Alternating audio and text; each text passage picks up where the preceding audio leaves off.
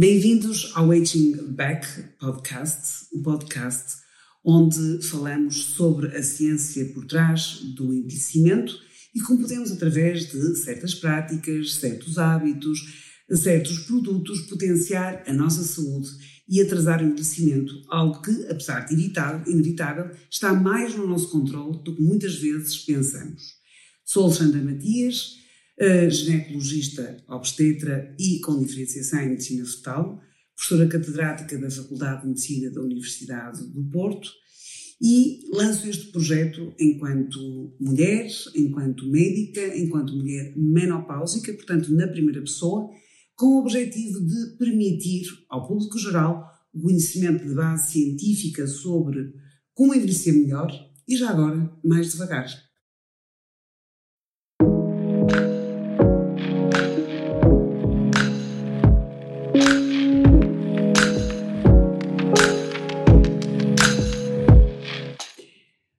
Hoje gostava de vos falar de um logro, de uma mentira, de uma falsa crença.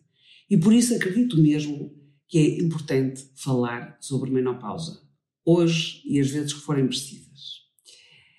Menopausa, e vamos começar pela definição, eh, é exatamente o último dia em que vem um período menstrual. Isto traduz fisiologicamente o final eh, da era reprodutiva e corresponde a um apagão hormonal, isto é, os ovários vão deixar de produzir hormonas, nomeadamente estrogénios, os grandes responsáveis pela nossa feminilidade. E é óbvio que, com este apagão hormonal e deixando de haver estrogénios disponíveis, há uma série de sintomas que vão acompanhar esta menopausa.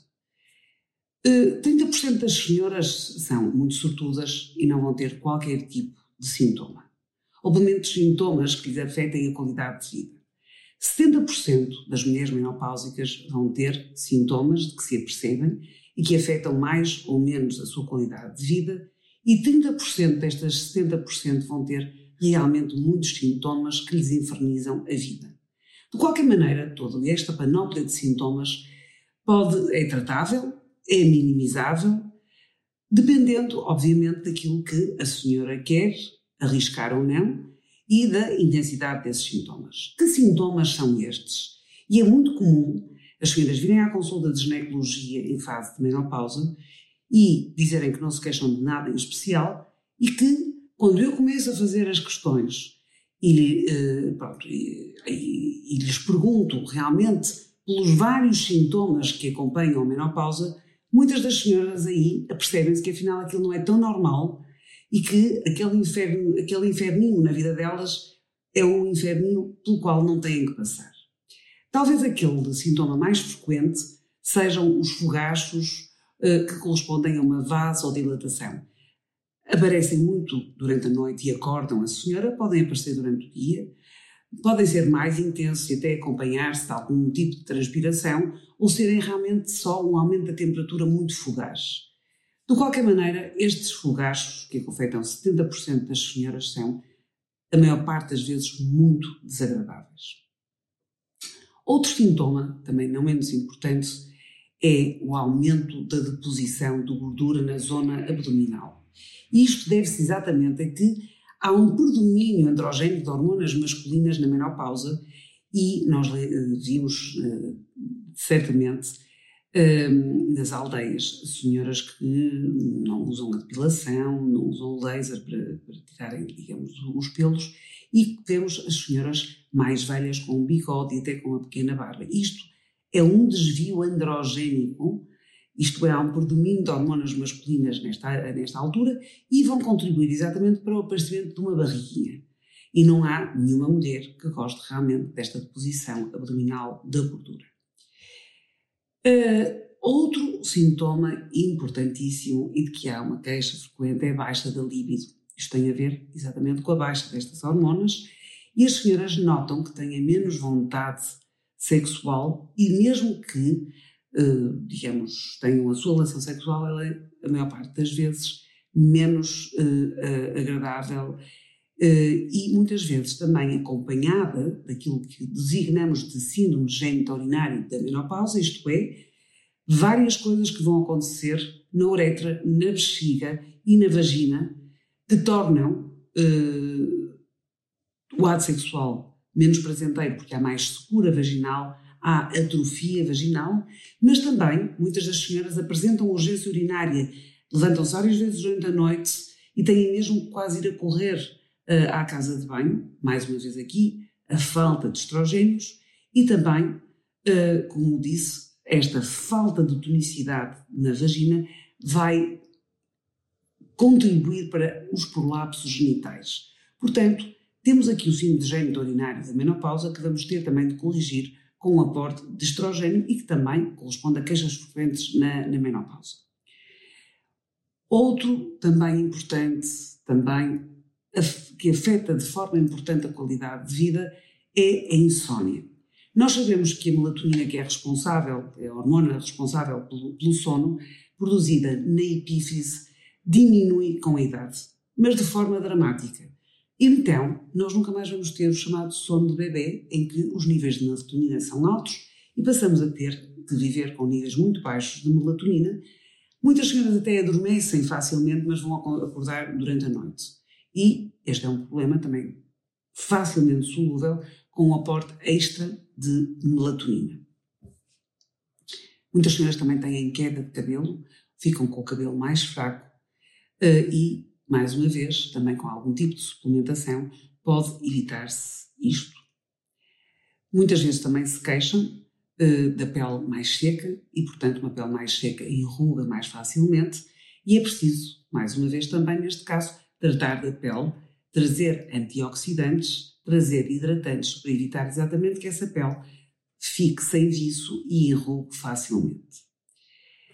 Portanto, quando nós olhamos para a menopausa, vemos um acontecimento dantesco na nossa vida. Não é obrigatório que assim seja, mas é muitas vezes. E, portanto, bater nas costas e dizer: bom, isto é normal, tem que aguentar, porque isto faz parte da vida e faz parte da idade, não me parece uma coisa razoável para uma mulher que vai viver pelo menos um terço, mas pode chegar a viver metade da sua vida em menopausa e quer fazê-lo, obviamente, com saúde, com energia, com vitalidade, com bem-estar. Eh, nós, em média, vamos ter uma menopausa alguns entre os 45 e os 55 anos. Eh, há senhoras que vão tê-la antes, mas é mais raro, ou que vão tê-las depois, mas também é mais raro. E, portanto, vamos dizer que por volta dos 50 as mulheres terão tido a sua menopausa. Se nós hoje em dia sabemos que a nossa esperança de vida anda pelos 85 anos e que se acredita que nos próximos tempos vai ser dilatada até aos 100 anos, passamos então um terço a uh, meio, uh, meia vida, digamos, em menopausa, e portanto não há uma razão para que isso seja mau. E os orientais nisso são muito mais simpáticos na forma como olham a mulher menopausa do que a sociedade ocidental, que a considera velha e sem grande uso. Talvez por isso as mulheres no Oriente acabem por ter uma menopausa menos sintomática, porque a mulher na menopausa é, é, é olhada como uma mulher com experiência, a mulher com sagesse, a mulher que sabe da vida, que tem experiência da vida, que tem uma tranquilidade diferente na forma de viver a vida. E por isso mesmo elas têm geralmente eh, menos sintomas do que a mulher no Ocidente, que realmente, a partir do momento em que entra a menopausa, é considerada velha. Ora, isso não é verdade. E por isso eu falo tanto em aging back mais do que em anti-aging, que é uma maneira de, de forma holística, se realmente fizermos várias coisas uh, na nossa vida, principalmente alterações e ajustes na nossa vida, podemos viver este momento de uma maneira uh, menos trágica, menos triste. E como eu vos dizia, afinal, isto não é um logro, não é uma mentira. A verdade é que podemos viver esta menopausa de uma forma diferente temos é que dar alguma ajuda aos nossos genes. Eles não são negociáveis, como nós sabemos, sabemos, mas sabemos também que se corrigirmos a nossa alimentação, se fizermos exercício físico, se tratarmos com respeito uh, o nosso sono, se tratarmos da nossa pele, se tivermos uma vida social, repleta, eh, ocupada com hobbies, com pontos de interesse até diferentes dos que tivemos até agora, muitas vezes os filhos já não estão em casa e o tempo parece que sobra, esta abordagem holística vai fazer com que possamos envelhecer, nesta fase com menos estrogénios, de uma forma mais vital, mais tranquila e menos sintomática, porque nós já percebemos que os sintomas acabam por colidir com a nossa qualidade de vida e muitas vezes afetá-la de forma muito importante. Portanto, eh, falando do exercício físico, e eu também muitas vezes, quando abordo este tema na menopausa, muitas senhoras dizem: Eu nunca fiz exercício físico e nem sequer gosto. Ao que eu, de forma um bocado atrevida, respondo: Eu não perguntei se gostava, eu disse que tenho que fazer. E é exatamente isso. Têm que fazer exercício físico. E porquê?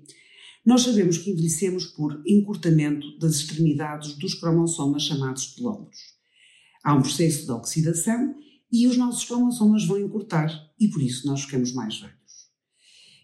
Num estudo que foi feito, em que se comparou um grupo de jovens sedentários com um grupo de jovens que se exercitava regularmente, e a mesma, eh, eh, portanto, a mesma situação, mas em pessoas dos 50 a 60 anos, que se exercitavam regularmente ou que eram sedentários, verificou-se que se para os jovens não havia grande diferença, na idade adulta madura, digamos assim, quem fazia exercício físico tinha um encurtamento dos telómeros só de 10%, contra 40% naqueles que não faziam exercício físico.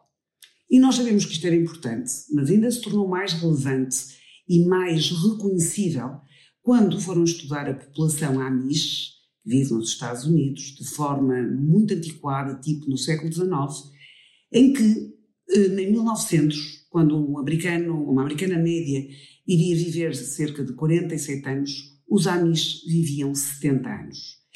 Na altura entendeu-se que seria por ter uma vida tão frugal, eh, tão correta, tão pouco exposta a tóxicos e a coisas mal feitas. Só que depois, quando se entrou na genética, verificou-se que na população Amish, que ainda por cima tem endogamia, isto é, casam entre eles e por isso é mais fácil que todas as mutações uh, recessivas passem de geração em geração, havia uma alteração a nível das telomerase, portanto, uma enzima que vai destruir os telómeros, estas tais extremidades dos cromossomas de que eu falava, e que está alterada nos amis, isto é, a telomerase é menos ativa e por isso é que eles tinham também telómeros mais longos e viviam mais tempo. E que tipo de exercício? Fazer, nem que seja uma caminhada, uma caminhada rápida todos os dias, é melhor que nada. No entanto, há aqui duas coisas na menopausa que não são exatamente sintomas, mas que acompanham a menopausa, que é a perda de massa óssea, osteoporose, a perda de massa muscular, a sarcopenia, não se vêem, mas estão lá, e que só podem ser contrariadas pelo exercício físico. E o exercício físico com carga, para contrariar exatamente essa perda de músculo e, por outro lado, para ajudar a fixar a vitamina D e o cálcio. Mas também é muito importante fazer algum tipo de cardio, de exercício de cardio, porque o coração é um músculo e nós temos que exercitar o um músculo para não subirmos um lance de escadas e ficarmos ofegantes. E já agora, exatamente pelas posições uh, estranhas que vamos uh, tendo ao longo do dia ou no nosso trabalho, nós vamos encolhendo. E a única hipótese que temos de contrariar esse encolher da nossa coluna e uh, com as contraturas dos músculos é com pilates ou yoga esticando-nos. Portanto, é o que eu digo, fazer um tipo deste exercício é melhor que nada. Fazer uma vez na semana é melhor que nada, mas bem, era exercitar-nos quatro a cinco vezes por semana, congregando estes três tipos de exercício de forma balanceada para contrariar não só, como eu disse, a perda de massa óssea, a perda de massa muscular, mas também a libertação de endorfinas. Há quem diga até que o exercício físico é o melhor antidepressivo que nós podemos utilizar. Depois nós também sabemos, no que concerne uh, à nutrição, que a restrição calórica em cerca de 20 a 30% contribui para aumentar a longevidade, isto sabe-se em ratinhos de laboratório, em que foram estudar exatamente os ratinhos que comiam menos, que durariam mais. E uma das regiões, eh, das cinco regiões chamadas eh, Blue Zones, é Okinawa, no Japão, e mais uma vez tentou-se perceber porque é que nestas zonas havia uma tão grande prevalência de centenários. E, para além daquilo que era o estilo de vida, que era o convívio com os amigos, com a família, percebeu-se que os habitantes de Okinawa comiam cerca de 20 a 30% menos do que os seus congêneres do Japão continental, desde a idade escolar. E não há dúvida que estes vivem mais do que os japoneses continentais. Portanto, quando entramos em menopausa, com a baixa de estrogénios, com a baixa de metabolismo, é obrigatório comer menos. Não entro aqui no pormenor de fazer jejum intermitente, porque muitas vezes o jejum intermitente está uh, indicado para algumas pessoas, não está indicado para outras, e portanto aquilo que me interessa é que no fim do dia nós tínhamos comido, comido 20 a 30% menos. E há uma maneira uh, ardilosa de tentar isso, que é substituir um prato ladeiro que nós gostamos de ver cheio, até para ficarmos mais ou menos um, com um bem-estar dado por aquilo que a gente vê no prato, e arranjar um prato de sobremesa que é bastante mais pequeno e que também estando cheio também nos satisfaz só com o olhar. Por isso, comer menos e gastar mais, digamos que será elixir, não digo da vida eterna, mas pelo menos da vida longa. Depois, é também importante o, o, a luz solar. Devíamos sempre ser expostos a meia hora de luz solar por dia. É uma maneira de nos mantermos bem, de nos mantermos energéticos. Aliás, nós sabemos como ficamos tristes numa semana contínua de chuva e a nossa felicidade quando depois de uma semana, de um mês de chuva, vemos sol radioso e o céu azul. Vão lá para fora, aproveitem a hora do almoço, uh, aproveitem uma pausa à meia da manhã e vão olhar para o sol, que também ele é uma fonte de vitamina D. E isto leva-nos aos suplementos. É evidente que é, base, é, é, é importantíssimo termos uma alimentação variada, uma alimentação equilibrada. Mas muito daquilo que nós precisamos na alimentação não está em quantidade suficiente e obrigamos então a suplementar. Dou-vos aqui um exemplo que não deixa qualquer tipo de dúvidas, que é o resveratrol. Nós sabemos que é um potente antioxidante e muito utilizado em protocolos de anti-aging. Ele existe no vinho tinto, e até há quem diga que os franceses uh, acabam por morrer menos, e isso chama-se o French Paradox, exatamente porque bebem vinho tinto, apesar da, da quantidade de manteiga e queijos que comem.